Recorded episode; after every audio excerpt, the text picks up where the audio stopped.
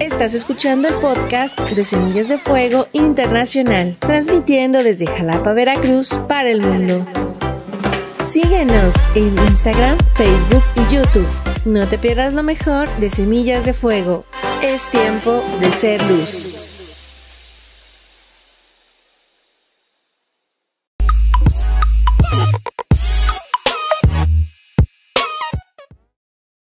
Buenos días, ¿cómo están? Pues qué gusto poderles ver, todos ustedes. Gracias a Dios.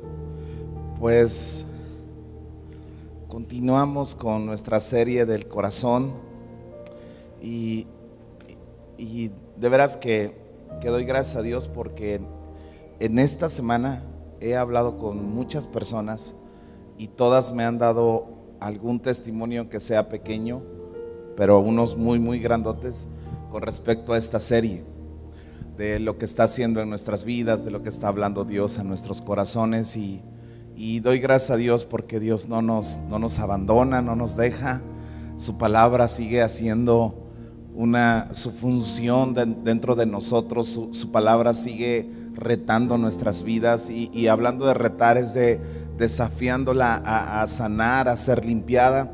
Y, y eso es de dar gracias a Dios, en verdad. Gracias a Dios por, por su amor tan grande que nos tiene. Bueno, quiero, quiero iniciar esta, este, este mensaje em, en la tercera carta a Juan.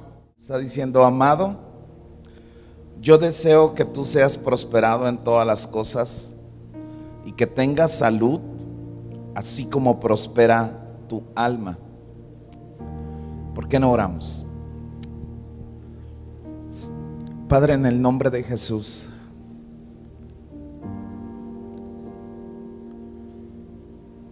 nos acercamos a ti, Señor.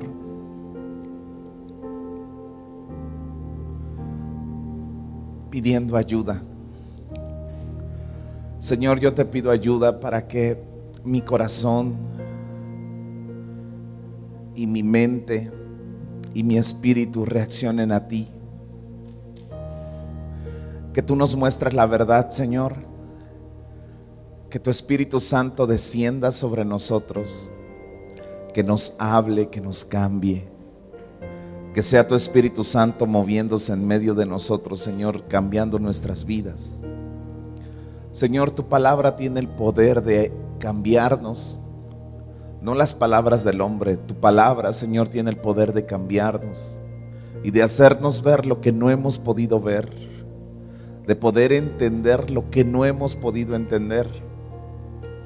Yo te ruego, Señor Jesús, que me uses, Señor.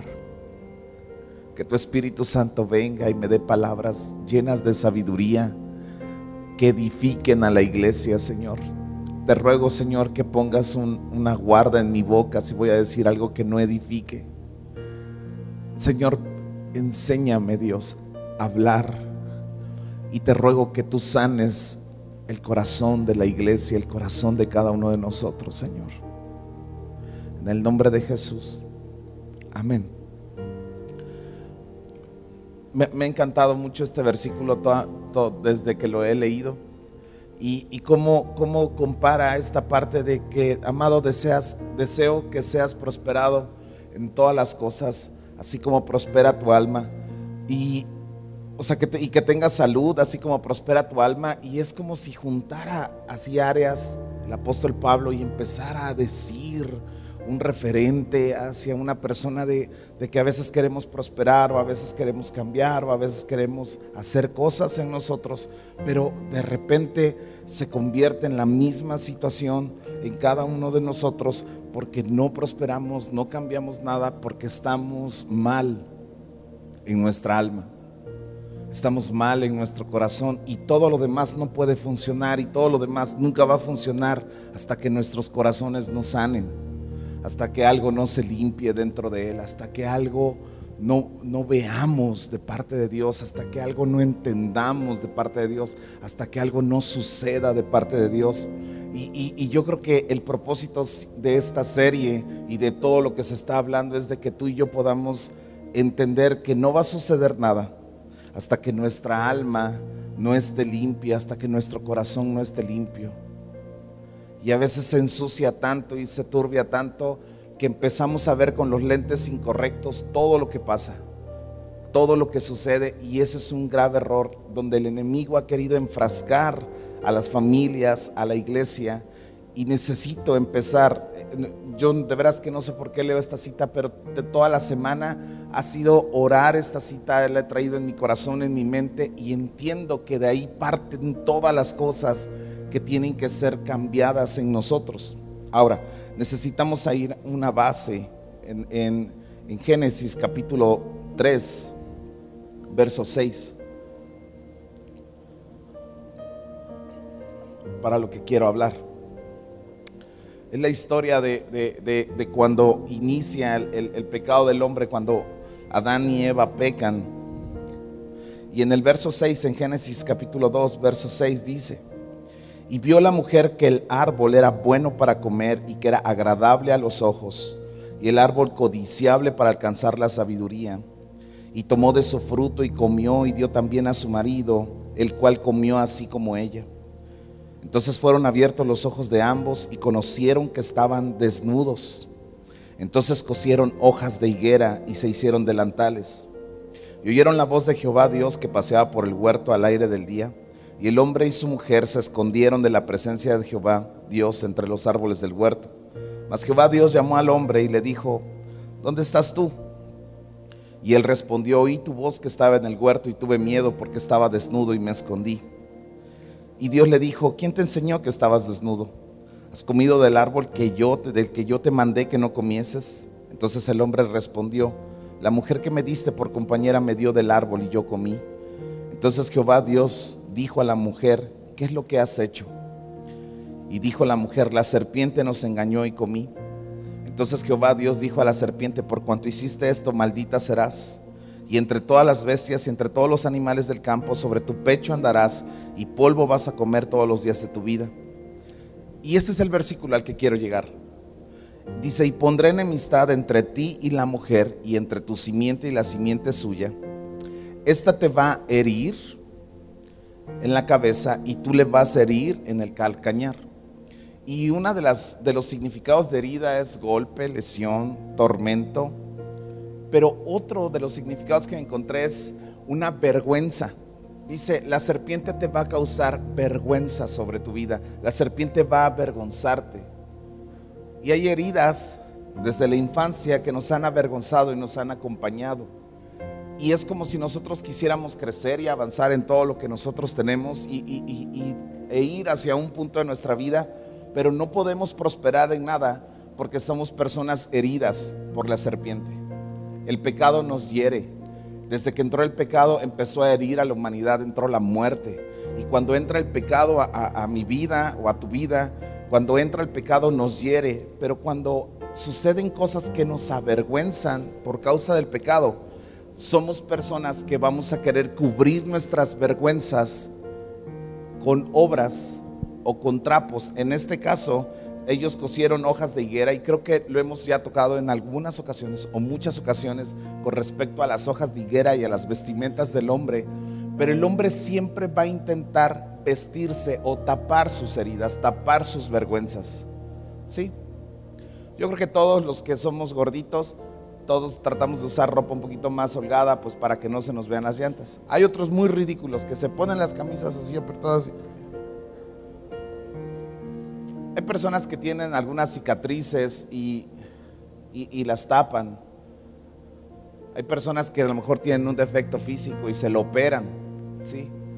y vamos por la vida tratando de tapar nuestras vergüenzas físicas, pero también nuestras vergüenzas emocionales, nuestras heridas emocionales que, que, vienen desde la infancia.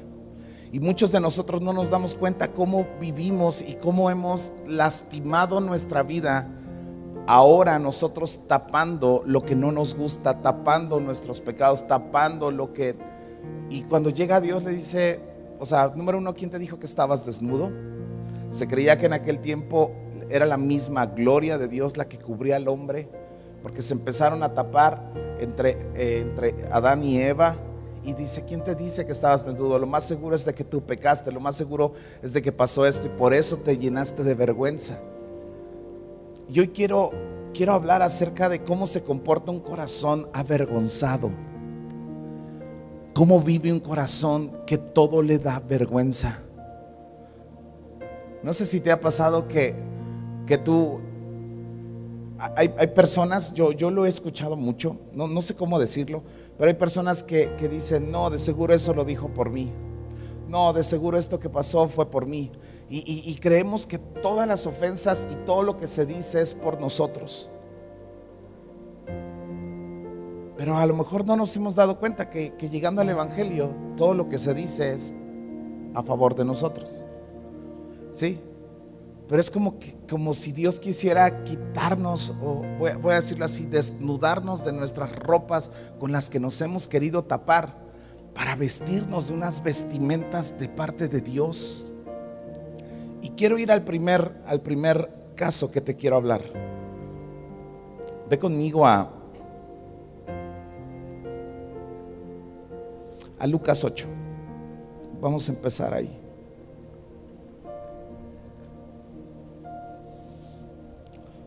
Lucas capítulo 8, verso 27.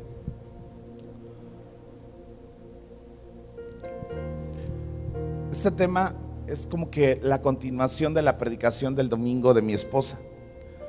Cuando mi esposa hablaba de que Jesús fue desnudado, fue, le quitaron su ropa, que, que realmente fue para avergonzarlo, causarle una vergüenza, porque en la crucifixión romana lo provocaban y, es, es, el tipo de abuso cuando alguien es quitado de su ropa para, para burla, para vergüenza, es un tipo de herida, es, algo que sucede sobre muchas personas que a lo mejor en algún momento fueron abusadas o sufrieron un abuso de cualquier tipo, algo que fue expuesto, algo que fueron obligados a, a pasar, a vivir, que, que fue en contra de su voluntad. Y todo lo que es en contra de nuestra voluntad es un abuso. Y, y, la vida de este hombre, del endemoniado Gadareno, en el verso 27, dice que cuando llegó Jesús a la tierra, vino a su encuentro un hombre de la ciudad endemoniado desde hace mucho tiempo atrás. Dice que no vestía ropa ni moraba en casa, sino en sepulcros. Este al ver a Jesús lanzó un grito y postrándose a sus pies exclamó a gran voz, ¿qué tienes conmigo, Jesús, Hijo del Dios Altísimo? Te ruego que no me atormentes porque mandaba el espíritu inmundo que saliese del hombre, pues hacía mucho tiempo que se había apoderado de él y le ataban con cadenas y con grillos, pero rompiendo las cadenas era llevado por el demonio a los desiertos. En otras partes del Evangelio habla acerca de donde dice que él, él agarraba piedras y se golpeaba a sí mismo, que le trataban de poner cadenas, grillos en los pies para, para que no se zafara y, y los rompía. Pero una de las indicativos o de los indicativos que viene ahí es de que dice que tenía ya mucho tiempo así. Algunos creen que, que un pecado sexual porque no tenía ropa, pero en, realidad cualquier tipo de pecado te desnuda. Pero hay pecados que te desnudan o que te quitan la ropa o que el, como el abuso sexual o personas que fueron abusadas sexualmente les arrancaron violentamente la ropa y causaron una herida y de repente una persona que trae vergüenza sobre sí o ira sobre sí son personas o somos personas que mantenemos un enojo palpable que solamente está disfrazado por los años o por la edad o por el puesto que tenemos o por, por el cargo que representemos en cualquier institución o por lo funcional que queramos vernos, pero realmente somos personas que cuando nos han arrancado la ropa o no tenemos ropas, somos personas que exponemos ese tipo de cosas.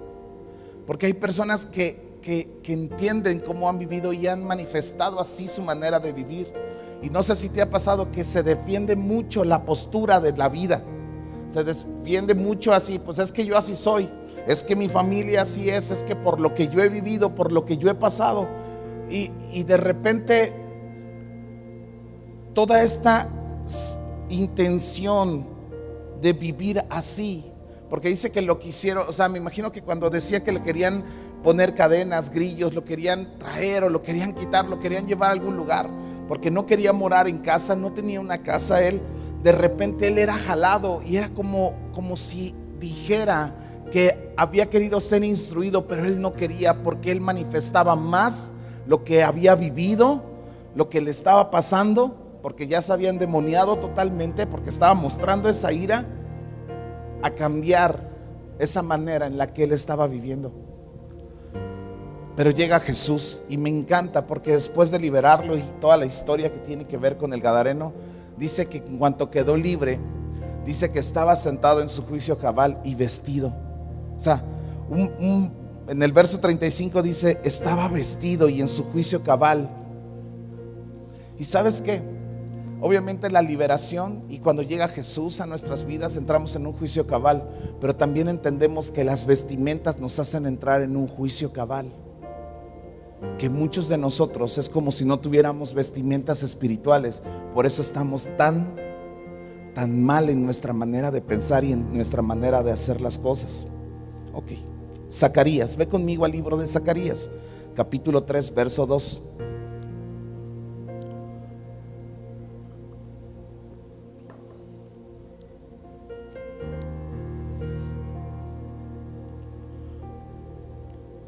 una visión que tiene el sumo sacerdote Josué, el cual estaba delante del ángel de Jehová y Satanás estaba a su mano derecha para acusarle. Y dice que le dijo Jehová a Satanás, Jehová te reprenda. Oh Satanás, Jehová te ha escogido, ha escogido a Jerusalén y te reprenderá. Y te reprenda. ¿No es este un tizón arrebatado del incendio? Dice, y Josué estaba vestido con vestiduras viles y estaba delante de él, estaba delante del ángel.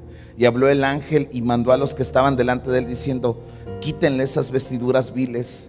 Y a él le dijo, mira que he quitado de ti tu pecado y te he hecho vestir ropas de gala. En el verso 5 dice, después dijo, pon mitra limpia sobre su cabeza. Y pusieron una mitra limpia sobre su cabeza y le vistieron las ropas y el ángel de Jehová estaba en pie. Pero escucha esto, Satanás cuando hiere una persona, cuando avergüenza a una persona, si esa persona Dios no la viste, esa persona se va a vestir ella misma. Y se va a vestir de vestimentas viles. Y vestimentas viles también representan vestimentas de defensa. Vestimentas viles representan también vestimentas de orgullo, de ira, de enojo, de ideas de formas, de pensamientos. Cuando el enemigo avergüenza a una persona, el enemigo empieza a ganar y empieza a robarle que la persona sea justa. ¿Cuántos de nosotros hemos sido avergonzados por el enemigo? Por un pecado que cometimos o por algo que sucedió. Y, y tengo que hablarlo así. Personas que han perdido a lo mejor un familiar, personas que se han divorciado, personas que no, no, viven con sus padres, personas que han perdido cosas, han perdido gente, han perdido negocios, les han robado, les han expuesto, les han levantado un falso, les han hecho cosas y de repente si esa, esa herida que el enemigo hace en el calcañar, de esa manera de caminar, ese abuso sexual que se sufrió, si no viene Dios mismo a vestirnos, nos vamos a vestir de una manera inadecuada. Por eso en el verso 5 es, después de esto dijo, pongan mitra limpia sobre su cabeza y pusieron una mitra limpia sobre su cabeza. Porque toda herida se empieza a, malformar y se empieza a deformar cada día más fuerte, mucho más fuerte en la mente, en los pensamientos y en la manera de pensar. Ahí está la guerra del cristiano, ahí está la herida del cristiano. Cuando no es funcional, y lo dijimos a lo mejor en prédicas pasadas, cuando el corazón y la mente están totalmente separados. Que tú sabes, que tú sabes que, que tienes que adorar a Dios, que tú sabes que no está bien tu manera de buscar a Dios, pero tu corazón está muy lejos de Dios porque te sientes herido y avergonzado. Yo nunca había entendido qué tan grave es la vergüenza sobre cada uno de nosotros. A lo mejor muchos de nosotros hemos ignorado la vergüenza que hemos pasado o lo que hemos sufrido. Pero si pensamos tantito, la vergüenza realmente es algo que roba propósitos en la vida y vuelve injusta a la gente. Nos volvemos personas injustas por la vergüenza que vivimos, por la vergüenza que cargamos, por la ofensa que tenemos, por la herida que ha venido a nuestra vida. Y a mí, o sea, es una visión de pensar que tú y yo tenemos, por favor, necesitamos personalizar este, este pasaje como todos los pasajes, pero necesitamos personalizarlo y, y pensar, Dios mío, ¿qué tipo de vestimenta yo tengo? ¿Qué es lo que con lo que yo me he vestido todos estos años? ¿Qué realmente simboliza o representa? Porque llega un momento donde las vergüenzas que vivimos en el, niño que llevamos dentro, en el niño de nuestro pasado, en el niño que fuimos, el bullying que nos hicieron, el rechazo que sufrimos, el abuso que pasamos, eh, el no sé qué más decir, el, rechazo, voy a llamarlo así, la manera en que a lo mejor nos despreciaron, la manera en que nos criamos, las carencias que tuvimos y todo lo que fue del pasado. Cuando somos adultos lo volvemos a manifestar y lo volvemos a externar como un método de defensa.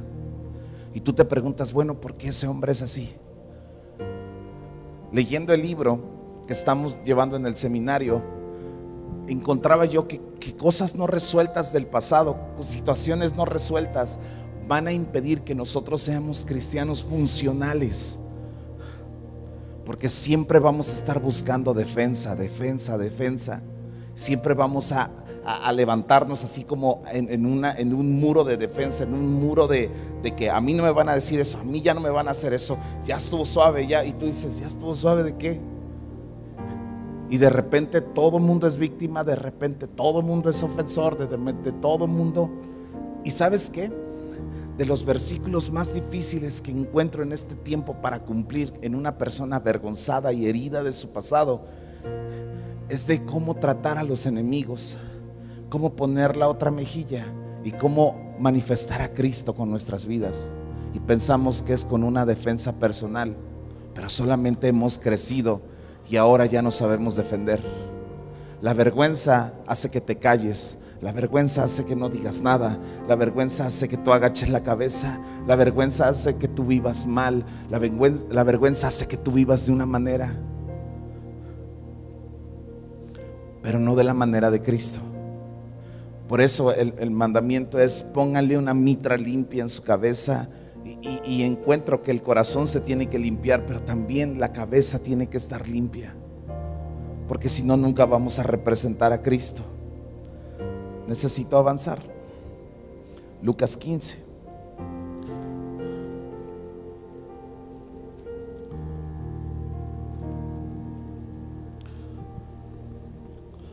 La parábola del hijo pródigo.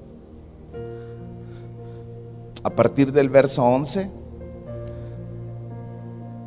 habla y dice que, que un padre tenía dos hijos y uno de ellos le dijo, dame la parte que me corresponde.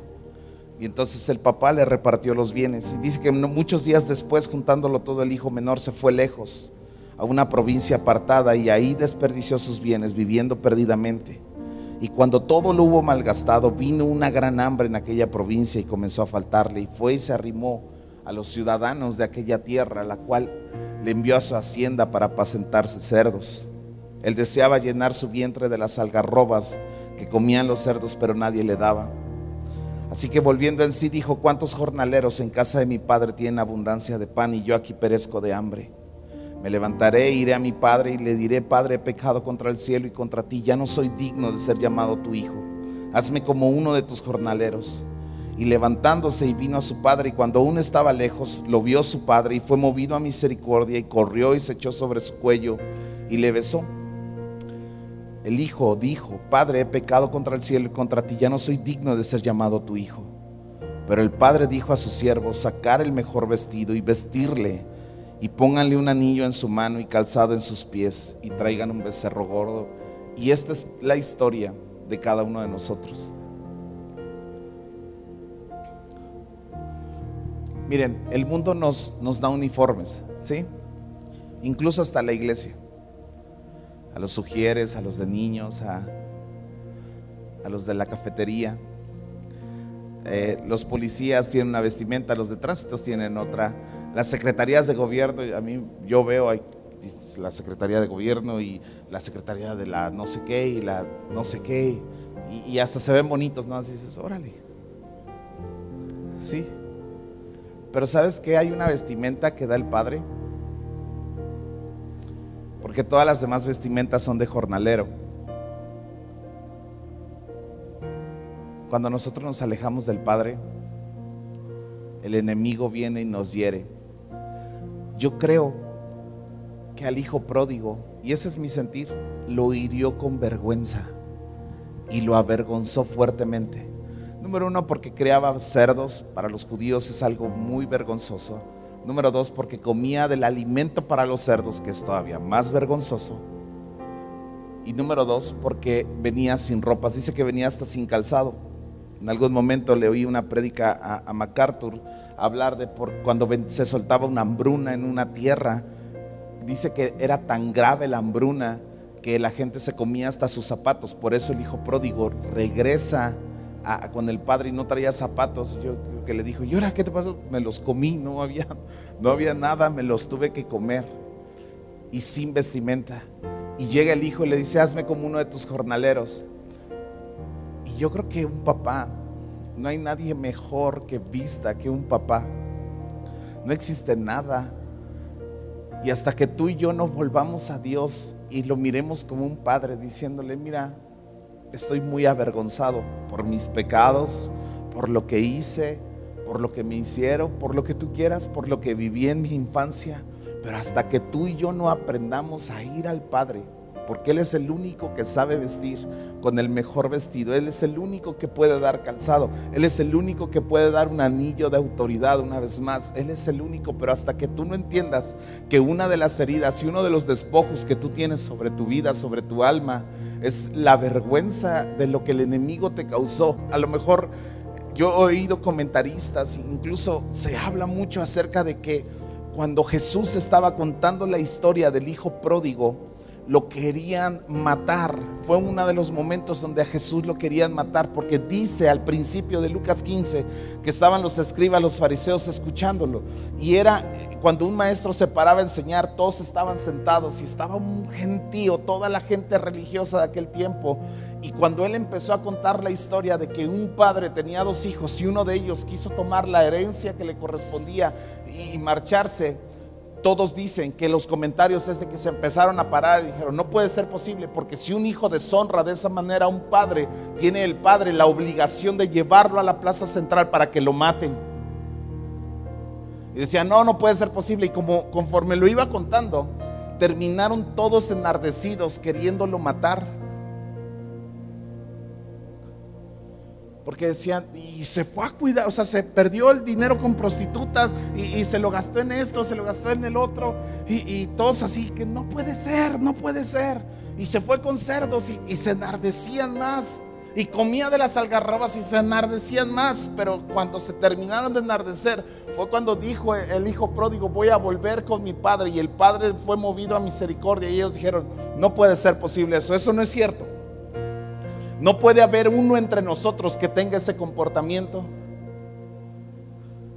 Y por eso dicen que en ese momento no mataron a Jesús, los fariseos, los, todos ellos, pero los que sí lo mataron o el que sí lo mató fue el hermano mayor.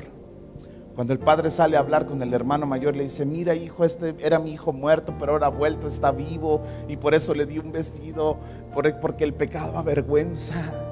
Pero las vestimentas del Padre cubren perfectamente todo. Y dicen que el que mató al Padre, que representa a Jesús en esta historia, fue el Hijo Mayor. La religiosidad de nunca poder reconocer que mucho de nuestro comportamiento es porque nos sentimos avergonzados por nuestro pasado, por lo que vivimos. En el comedor, yo he platicado con personas y todos hablan acerca de su pasado. Al minuto de estar hablando con ellos, te empiezan a hablar de su pasado y de lo que sucedió en sus vidas y de lo mal que les ha ido. Todos. Pero también he platicado con mucha gente y todos culpamos al pasado, pero todos hacemos así, no, pero eso ya, eso ya. Pero ahora y no sé qué, y ahora, y, empiezas a oír sus posturas, y empiezas a oír sus formas, y empiezas a oír, tú dices, oh".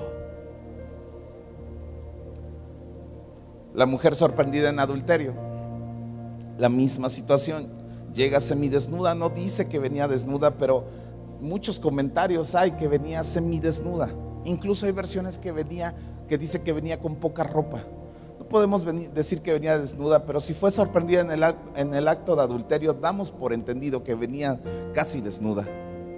Y la pusieron para probar a Jesús. Le dicen, maestro, mira, la ley de Moisés dice esto, ¿qué hacemos? Y Jesús se la suelta y le dice, ok. Dice, el que esté libre de pecado, que tire la primera piedra. Y si lo entendemos en esa vestimenta y en esa vergüenza, prácticamente le está diciendo el que no esté avergonzado de algo, apedrémonos todos. No sé si me estoy explicando con esto, pero de repente encontramos cómo la vergüenza empieza a ser un factor en la vida de cada uno de nosotros. Pero yo me doy cuenta, o la necesidad tan grande que tenemos, es de aprender a vivir bajo la cobertura de Dios. Pero no la cobertura que se habla de ministerial, no, de la cobertura que viene de parte de Dios. La vestimenta que da Dios, donde ya no son vestidos viles, donde nuestra mitra está limpia. Se me está yendo el tiempo y quiero ir a unos puntos más, pero ve conmigo ahí a Mateo 22. Ahí voy a, a tratar de terminar.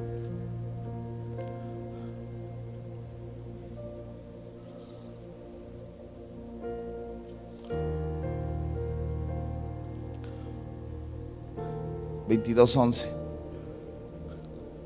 Es la parábola de la fiesta de las bodas. Dice que el reino de los cielos es semejante, 22.2, perdón. El reino de los cielos es semejante a un rey que quiso hacer una fiesta de bodas a su hijo. Y envió a sus siervos a llamarle a los convidados a las bodas, mas estos no quisieron venir. Y empieza a decir todos los que no quisieron venir Dice en el verso 8, dice, entonces dijo a sus siervos, las bodas a la verdad están preparadas, mas los que fueron convidados no eran dignos.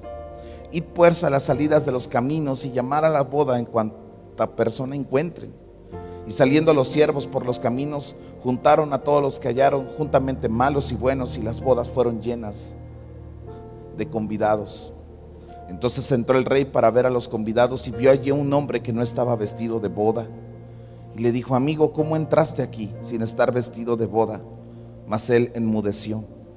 Entonces el rey dijo a los que servían, átenle los pies y las manos y échenle a las tinieblas de afuera y allí va a ser el lloro y el crujir de dientes.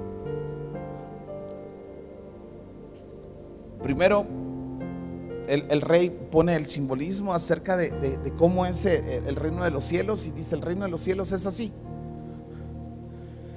Y dice, mandó a llamar a unos, no quisieron venir excusándose porque tenían trabajo, porque tenían cosas que hacer, porque X cosas. Dijeron, ok, la verdad, hay un banquete de bodas.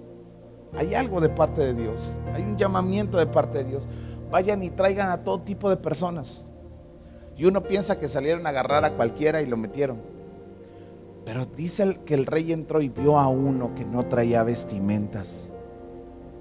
Y cuando ese uno no traía vestimentas, fue a hablar, le dijo, amigo, no tienes vestimentas. Yo me imagino que era como Adán y como Eva, que traían sus vestimentas de obras, sus vestimentas de, justicia, de, de que soy bueno.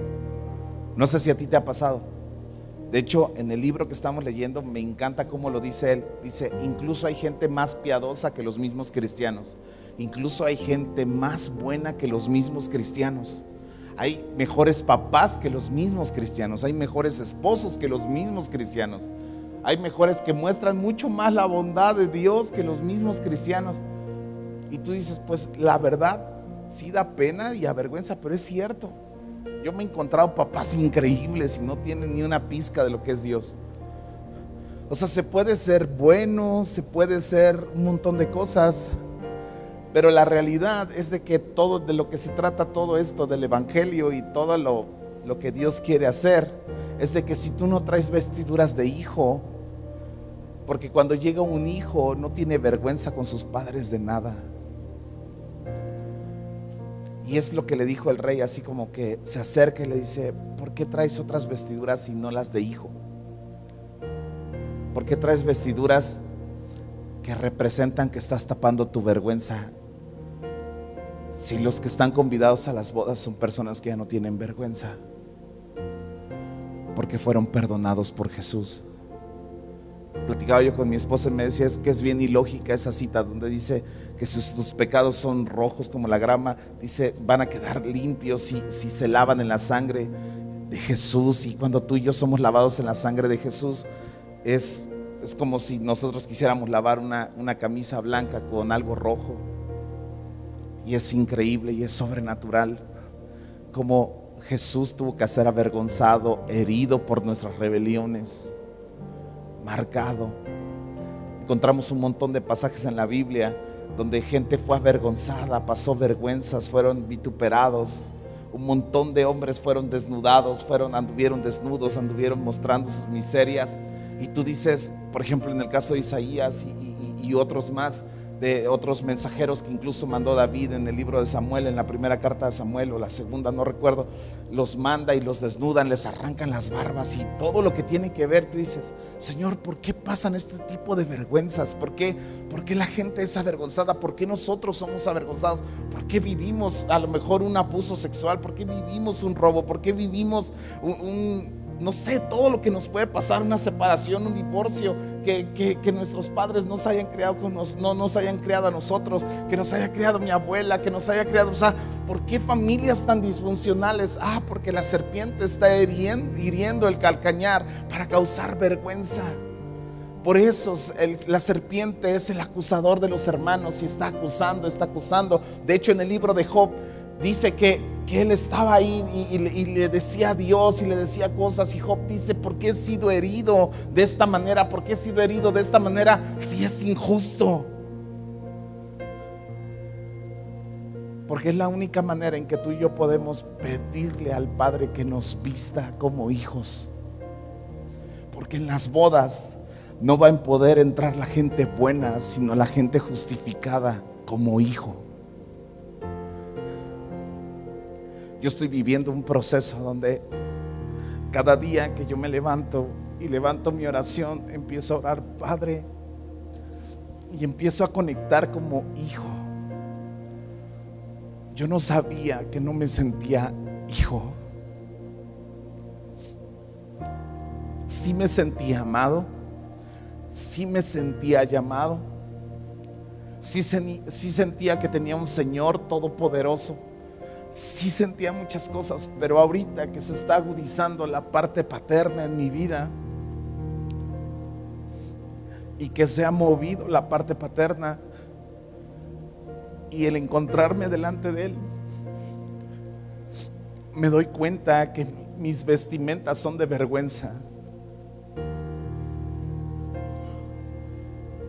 Y Él quiere que yo me encuentre con un Dios que lo vea como un padre. Me encanta la historia del hijo pródigo. Obviamente giró un poquito a mi, a mi manera de verlo, pero es el hijo pródigo. Por eso el papá le dice, no, no quiero hacerte como uno de mis jornaleros. O sea, yo le hubiera dicho, te lo mereces, pero, pero no, no, no, mira, te voy a dar un mejor vestido ahora. ¿Y sabes qué?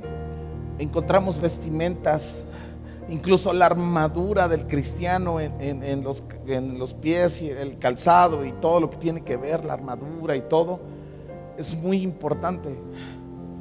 Pero esta vestimenta es la que resplandece en todo. Porque las vestimentas reales y las vestimentas en el cielo, las vestimentas que deslumbran, es cuando un hijo ha podido quitar la vergüenza que tiene por su padre.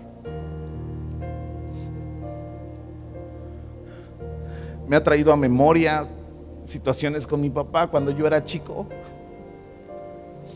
cuando él me defendió, cuando él me ayudó, cuando él me apoyó. Y, a lo mejor ha habido gente en el mundo que me ha ayudado y que me ha apoyado, Pero cuando un papá lo hace, es diferente. Cuando un papá viste, cambia todo. Pero cuando Dios te pone un vestido nuevo, el mejor que tiene para esta temporada, entonces nuestras vidas empezaron a transicionar al proceso que Él quería. Si tú te has preguntado por qué te avergonzó tanto lo que pasó, ah, porque Dios tenía un mejor vestido para ti. Porque a últimas el, el hijo menor nunca se sintió hijo, si no, nunca se hubiera ido. Pero ahora con esta vestimenta fue así como que un, un broche. Sí. Miren, a los niños, no sé si a ti te pasaba en Navidad y en Año Nuevo o, algo así.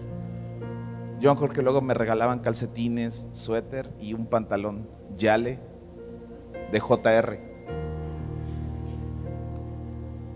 Y yo me quedaba viendo así, decía yo, qué miserables son los que me... De veras que, que se pudran los reyes magos, que se mueran, ¿me entiendes?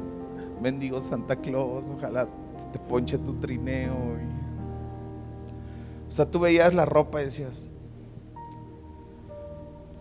pero como dijera Pablo, más cuando ya fui hombre,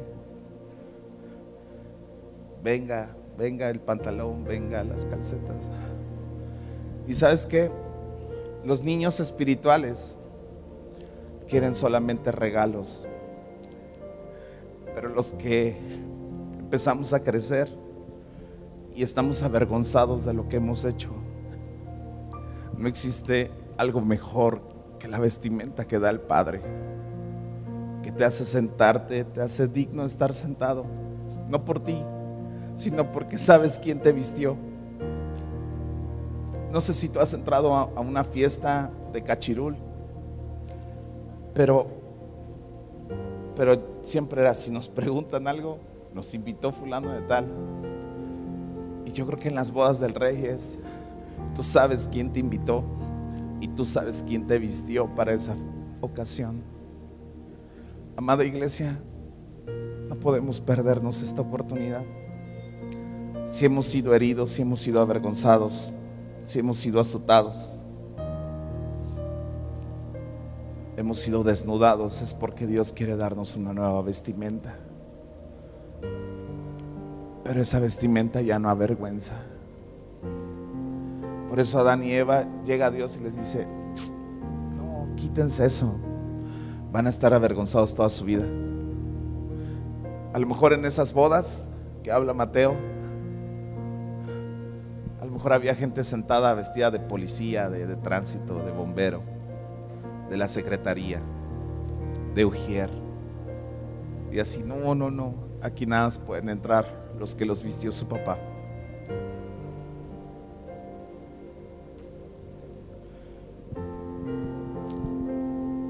Si tú te sientes avergonzado por algo que pasó en tu vida, algo que ha pasado, tengo buenas noticias. El rey viene con unas vestimentas, pero para eso hay que despojarte de las otras. Hay que enseñar lo que no nos gusta. Dios quiere hacer algo, porque el pasado no puede seguir reinando en nuestro presente, porque va a afectar nuestro futuro. Nos ponemos de pie, iglesia.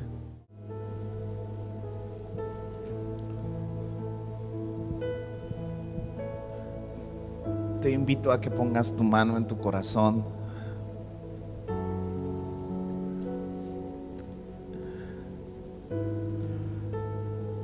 Si tú fuiste abusado o abusada sexualmente,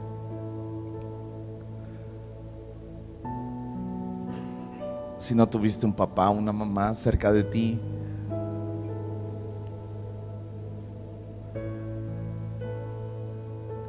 si alguien te abandonó, si alguien te dejó, si alguien te traicionó, si alguien hizo algo malo en contra de ti.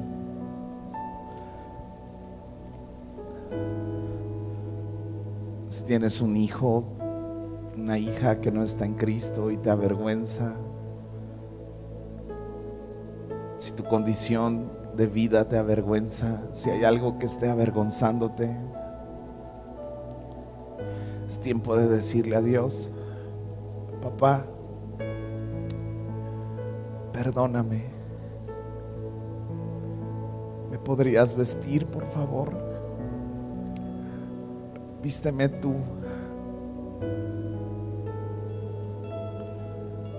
Vísteme tú, Señor.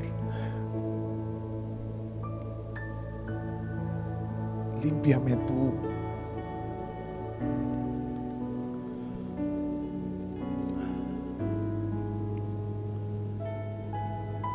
Pon una mitra limpia en mi mente.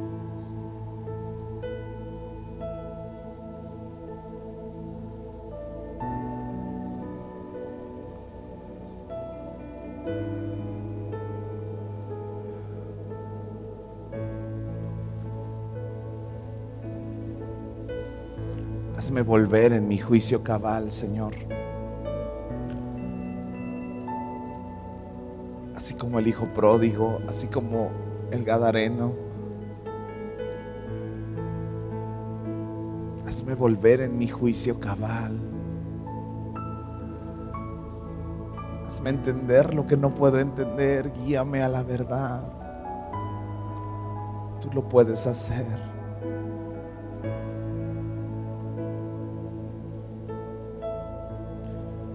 Viste esta casa, Señor, con tu santidad.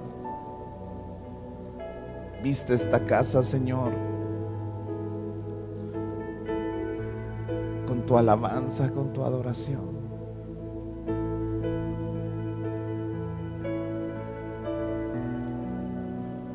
Revístenos de ti. Revístenos de ti, Señor.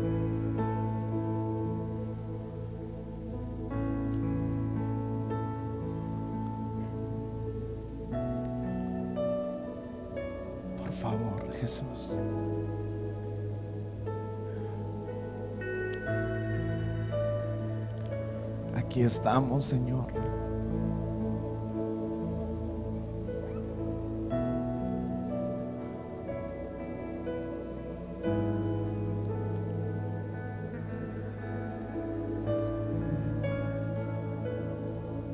No tengo mayor necesidad en mi vida más que mirarte como un padre.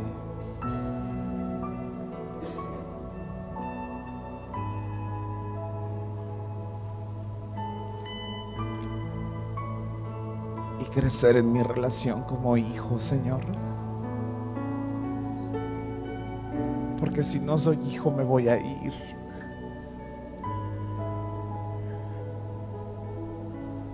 Y me da mucho miedo irme.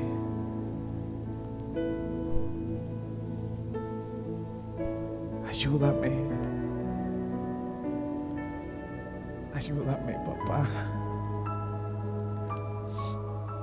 Ayúdame, papá. Tú eres mi Dios y me debo a ti.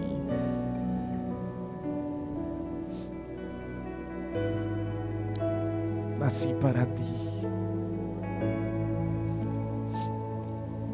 Viviré para ti, moriré para ti.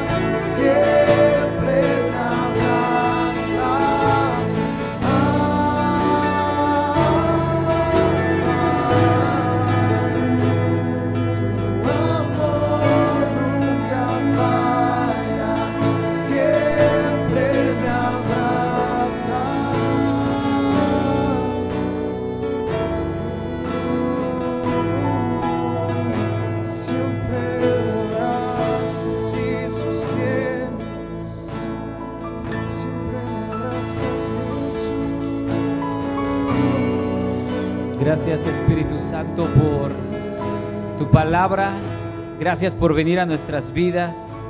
Gracias Jesús por lo que estás haciendo en cada corazón. Te amamos, te bendecimos y te honramos Señor.